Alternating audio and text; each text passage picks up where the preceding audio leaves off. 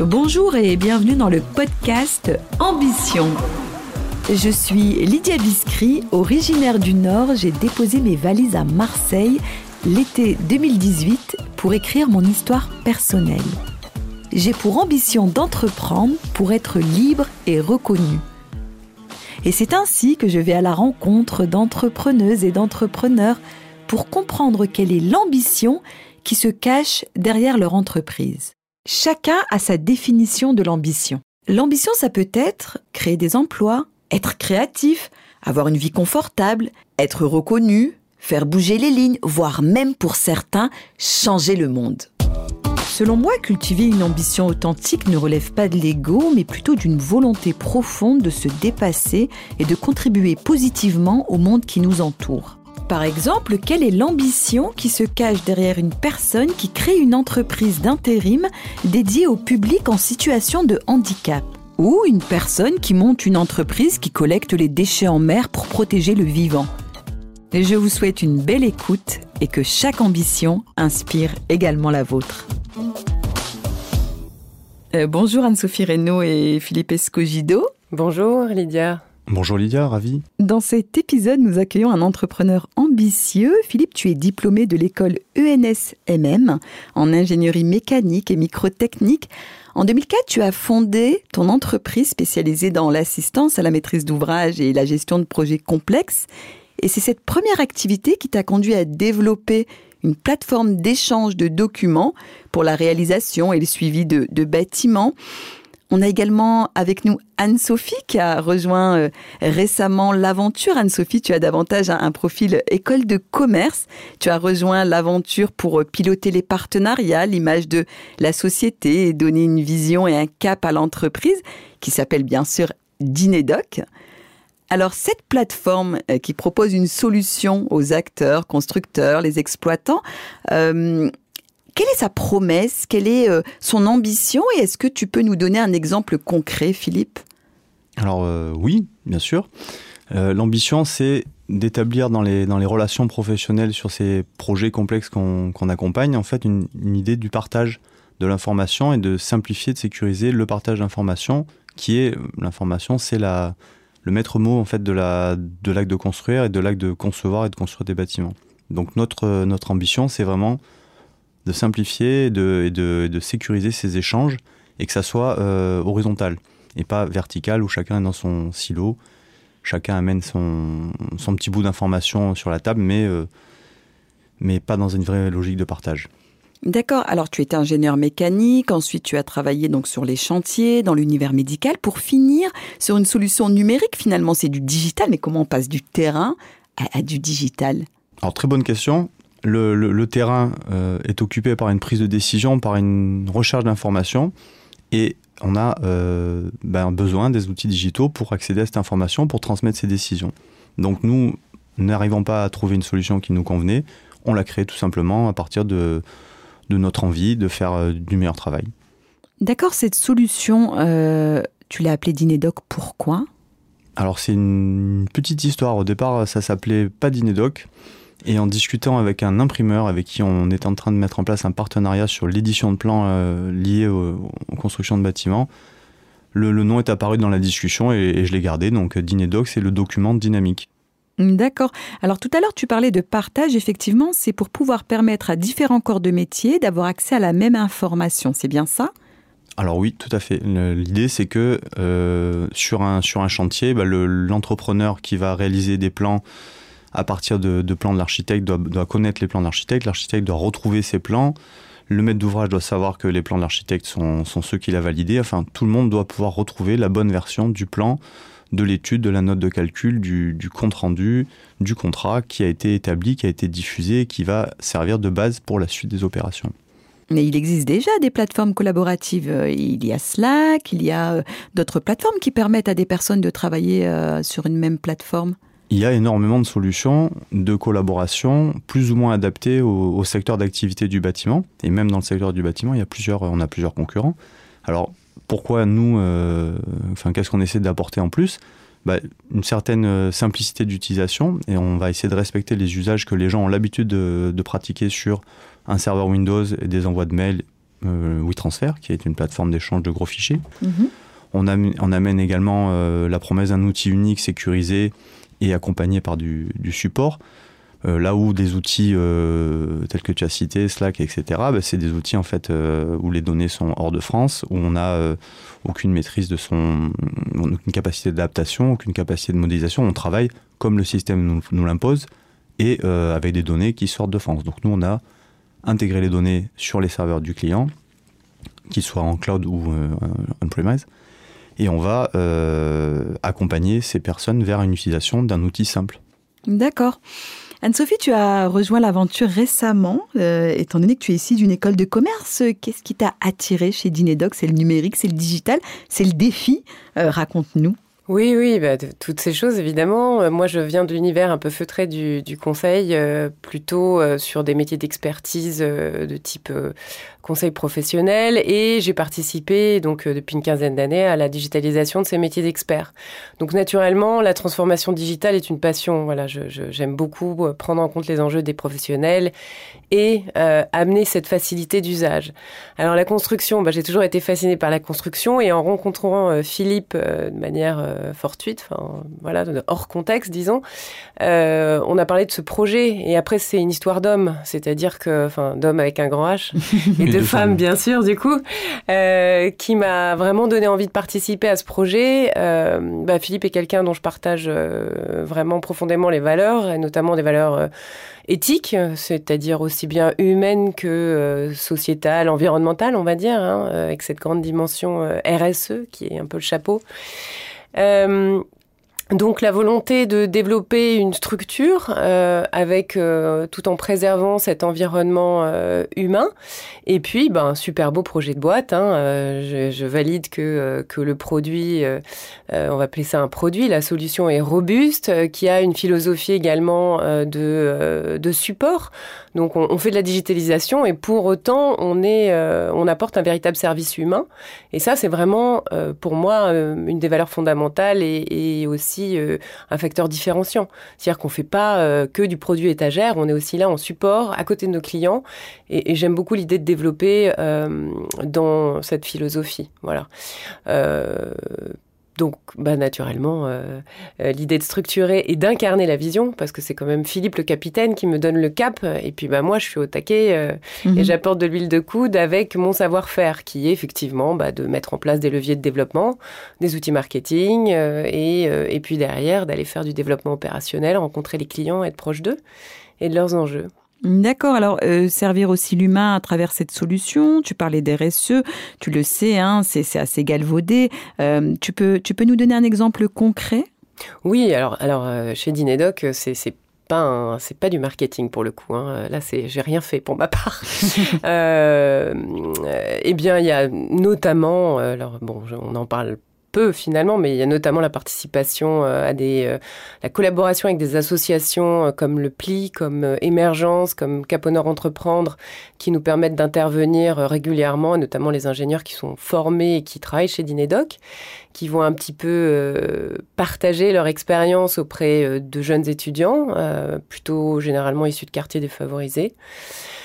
Notamment, c'est du retour à l'employabilité, c'est voilà permettre toutes ces choses-là et participer comme on le peut et au fur et à mesure du temps. Et puis c'est aussi euh, Dinedox, c'est une solution qui permet finalement d'économiser de l'énergie, euh, de l'électricité, puisqu'on envoie des liens et non pas des fichiers très lourds, très gros.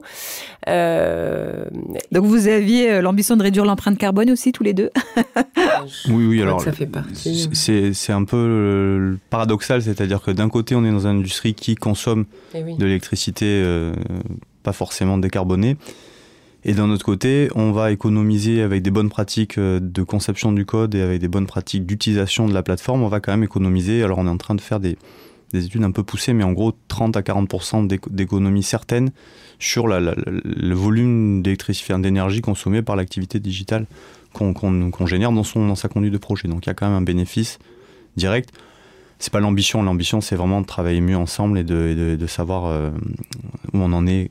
En fait, recréer du lien finalement entre les différentes parties prenantes. Et justement, lorsque vous vous êtes rencontrés tous les deux, cette rencontre humaine, est-ce que vous avez pris le temps, au-delà effectivement de la vision qui est importante, des valeurs, de, vous mettre d'accord sur euh, une ambition commune? Parce que finalement, vous êtes deux personnes distinctes Oui, la réponse est oui. La réponse est oui. Et c'était aussi euh, important de, pouvoir associer Anne-Sophie, puisque c'est l'objectif hein, au niveau de l'entreprise de pouvoir l'associer dans les, dans les décisions de direction avec euh, une personne qui n'est pas présente dans le studio, que je salue d'ailleurs, qui est Nabil Gebar, qui est le, premier informaticien que j'ai embauché en 2009 pour justement créer Dinedoc et qui est maintenant l'associé euh, je majoritaire de cœur et, et en tout cas le directeur technique de la solution. L'idée c'était de s'associer dès le début de la collaboration avec Anne-Sophie pour pouvoir euh, créer une, dynamique dans l'évolution de la société qui soit pas juste euh, d'un côté le technicien, d'un autre côté euh, l'inventeur qui parle aux utilisateurs et puis le commercial dans son coin. On a vraiment, on s'est déjà, on s'est déjà dès le début mis à l'horizontale tous les trois pour pouvoir échanger et créer cette, cette dynamique. Donc c'était ça la valeur initiale, ce qu'on a vraiment envisagé de faire dès le début. D'accord. Oui, c'est exactement cette ambition. Et puis, euh, bah, une, fois qu'on converge tous vers, euh, vers ce même cap, euh, bah, de, de, porter avec nos, nos compétences pour aller plus loin, plus vite, quoi. D'accord. Et dans l'entreprise, en interne, je sais que vos locaux sont avenue du Prado, si je ne me trompe pas. les ingénieurs travaillent entre eux, l'équipe travaille entre elles. Je veux dire, il y a du lien. Oui. Oui, oui, bah, oui, oui. c'est ce qu'on disait. Hein. les valeurs, euh, c'est OK, on fait du digital, mais euh, euh, on est avant tout des, humains, on travaille ensemble. Ça se traduit comment? Alors ça se traduit déjà dans la disposition des locaux puisqu'ils sont quasiment tous, tous, tous, les uns à côté des autres tout en gardant des zones d'intimité notamment pour ceux qui s'occupent de la partie serveur qui a besoin de, d'une concentration liée au, à la production mais tout le monde est au courant, tout le monde circule. On a des outils évidemment de partage entre nous, hein, de, partage d'informations, de, ce qu'on appelle le ticketing euh, sur les, activités de, gestion de projet. Bah, ticketing, On travaille tous sur Dinedoc. Ticketing Dinedoc. Euh, donc la, collaboration, c'est vraiment une, façon aussi pour les dirigeants d'être toujours dans les bureaux avec les salariés, que le bureau a toujours la porte ouverte et que, et que on partage les décisions, les, les, réussites quand on a euh, évidemment un nouveau contrat qui rentre avec récemment euh, l'établissement Euro-Méditerranée, ben, tout le monde est, conscient que c'est pas uniquement le travail d'Anne-Sophie ou de moi ou de Nabil qui amène euh, ce résultat, mais c'est vraiment un travail d'équipe. Donc on, crée, on essaie de créer ces conditions d'un travail en équipe parce que bah, de toute façon, euh, une entreprise, c'est une société et une société, c'est plusieurs personnes. Oui, c'est un process aussi. Hein. Euh, clairement, on est une entreprise, donc on, s'organise avec des réunions de suivi de production et notamment euh, savoir où on en est des roadmaps et des ajustements, euh, mhm. des actualisations sur la plateforme, des nouvelles options, des nouvelles fonctionnalités. Voilà, tout ça est organisé, structuré. après, comme dans une entreprise lambda, à raison de réunions hebdomadaires. D'accord, et pour ces mêmes collaborateurs, vous parliez tout à l'heure du directeur technique qui est finalement devenu un directeur associé. Euh, ce que vous ambitionnez pour vos collaborateurs, vous, nous le partagez? Alors oui, je peux le partager puisque c'est quelque chose qui est annoncé déjà dans les, dans les bureaux. Euh, moi j'ai une forte envie sur la semaine de 4 jours, c'est possible. C'est un, vrai, euh, c'est un vrai enjeu, alors je n'arrive pas à me l'appliquer à moi-même pour l'instant, bien que, bien que dirigeant, mais c'est un vrai enjeu de pouvoir donner plus de temps euh, hors travail à, son équipe et le métier du digital s'y prête assez bien. Pour autant, on doit assurer, nous, une permanence de support, hein, puisque on est ouvert 52 semaines par an. Euh, si un client a un problème, il appelle et on le dépanne. Donc, la semaine de 4 jours. Donc on met en place, on met en place aussi tout ce qui est euh, avantages sociaux euh, dans la boîte. On, partage là-dessus avec les, avec les mhm. salariés. Mais l'idée, c'est vraiment la semaine de 4 jours et euh, associer les salariés à, l'entreprise assez rapidement. Et pourquoi c'est important que les salariés aient du temps?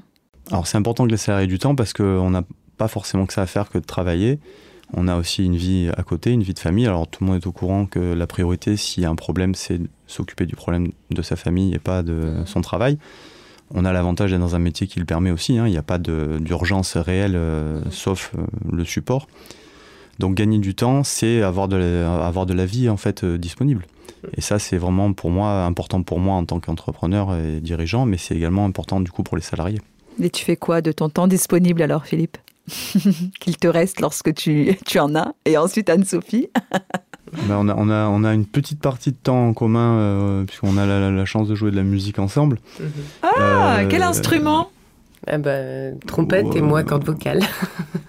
D'accord. Cordes vocales, on en a besoin ici au studio. Et les cordes vocales sont mises à, mises, à rude épreuve.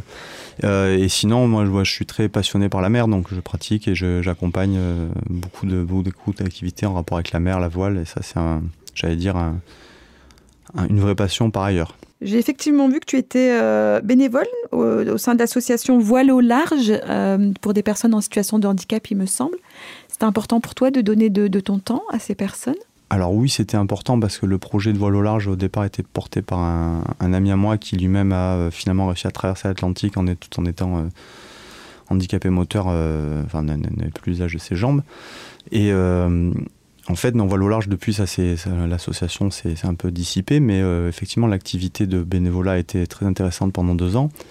Aujourd'hui, non, on est plutôt sur remonter un événement qu'on avait créé avant le Covid qui s'appelait la Marseille Cup et qui était l'idée de faire une régate en, mer avec des gens pas forcément expérimentés euh, à la voile et pas forcément venant de la même entreprise sur le même bateau. L'idée, c'est qu'on s'inscrivait comme dans un, un tournoi pétanque en doublette ou en triplette et on mélangeait les, on mélangeait les équipages voilà, pour que ça puisse être euh, un lieu d'échange et de, inter, euh, interprofessionnel, intergénérationnel, interprofessionnel. Mmh.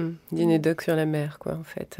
Créer du lien et faire qu'on travaille mieux. Et puis, La mer, on est à Marseille. Toi, Anne-Sophie, tu es plutôt du, côté de Carry-le-Rouet. Entre Carry-le-Rouet et Marseille, tu es souvent là, tu es souvent par ici.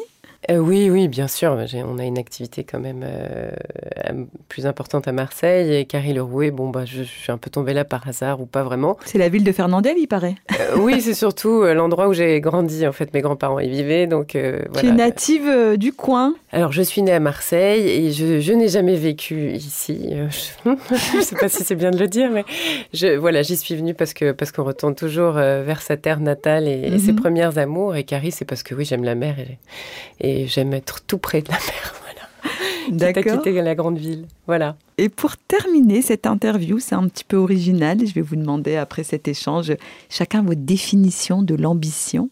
Joker, alors je dirais, pour moi l'ambition c'est euh, euh, c'est se donner un cap euh, et autant que faire se peut de l'atteindre. Voilà, se donner les moyens. Mhm. L'ambition, moi c'est un, ça serait une sorte de rêve que l'on pourrait réellement caresser. D'accord. C'est poétique. Et oui, et comme dirait Xavier Graal, un, poète euh, que j'aime beaucoup, plus le rêve est grand et moins on le perd de vue. Oh, c'est joli de terminer sur de la poésie. Merci à tous les deux pour ce bel échange. Merci à vous. Merci, Merci Lydia.